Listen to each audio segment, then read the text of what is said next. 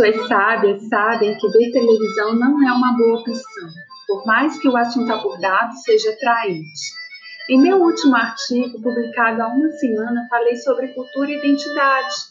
Falei sobre como se define uma cultura, bem como o desenvolvimento humano e o enobrecimento de suas maneiras de pensar. Tive a ideia de escrever mais sobre o assunto, pois muitos de vocês me responderam positivamente. Então aqui estou eu mais uma vez com o tema. Como você que me acompanha sabe, tenho uma posição bem definida e tudo que eu escrevo é realmente aquilo que eu acredito e adoto em minha visão de mundo. A cultura tem vários significados pode ser um sinônimo de erudição ou um substantivo de ser de uma pessoa culta. Isso significa também a busca pelo conhecimento, demonstrando seu refinamento social. Há quem considere a cultura como tudo aquilo que está por trás dos costumes e das atitudes. Vale mencionar que, devido às atitudes que são transmitidas pela televisão, muitas pessoas são motivadas a agregar em suas vidas valores e formas culturais daquilo que passa na televisão. E, ao repetir o comportamento, são influenciadas com suas propagandas, programas dentro de uma comunicação unilateral anterior à TV digital.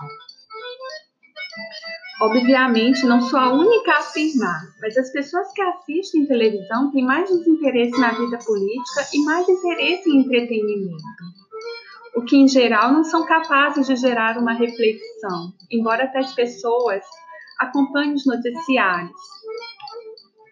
A televisão produz comunicação em série para atingir um grande número de indivíduos. Numa visão de fim de mundo, há uma transformação da cultura e mercadoria para nivelar as massas. Seria ingênuo pensar que o poder nos deixa com liberdade de expressão. A mídia é a principal ferramenta dessa liberdade e a televisão é hoje, de longe, a mais popular. Um objeto de propaganda e manipulação em que as informações entregues aos brasileiros são, portanto, estritamente controladas, mesmo que a censura não esteja mais na agenda. Assim, o mundo se transforma numa grande rede na qual as trocas simbólicas remetem vários sentidos. E a intensidade com que a mídia interfere na sociedade gera características que formam identidade. Não é de hoje que muita gente tem curiosidade sobre o que fazem astros e estrelas da mídia. E nunca vi tantas pessoas interessadas em ser como um desses famosos fofocas, intrigas, intimidades. Não é de estranhar que tudo é publicado, não só na televisão, mas também na internet, para quem desejar conferir. Para o semiólogo francês François Jussieu, autor do livro Seis Lições sobre a Televisão, a televisão é a câmera registradora das aspirações da sociedade que passa a evoluir mais ou menos no mesmo ritmo que esta os brasileiros são tratados como imbecis ansiosos por informações irrelevantes e apaixonados pelo vácuo sideral da informação. Essa mediocridade se baseia no argumento mentiroso de que as televisões dariam aos telespectadores o que eles pedem. Já perguntaram para você o que você quer? Para muitas pessoas não importa, e muitos até gostam porque se sentem importantes.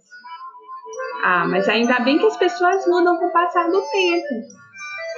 Mas deixando de lado essas ditaduras midiáticas, é absolutamente importante que entendamos que a verdadeira cultura não traz inteligência, mas pode tornar você melhor.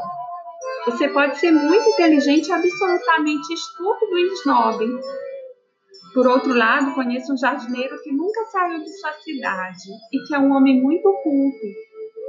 A cultura verdadeira não está na moda. Ela se distancia daquilo que os pequenos grupos dominantes valorizam. A cultura verdadeira é aquela que é de acordo com os valores nobres.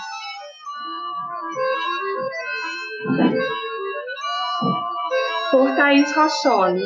Diga-me de que mídia você gosta que te direi quem é.